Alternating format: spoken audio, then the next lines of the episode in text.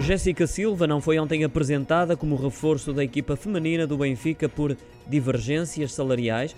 Os jornalistas tiveram três horas e meia à espera da conferência de imprensa da apresentação da jogadora internacional eh, portuguesa, que acabou por não acontecer não por atrasos relacionados com os exames médicos, como referiu Benfica, mas sim porque as negociações contratuais não chegaram a bom porto no dia de ontem, assegura o jornal Record. Ultrapassadas que estão essas divergências, Jéssica Silva, se tudo correr dentro do planeado, será apresentada hoje. Ela que atuou na última época ao serviço do Kansas City dos Estados Unidos da América, uma das principais ligas femininas do mundo.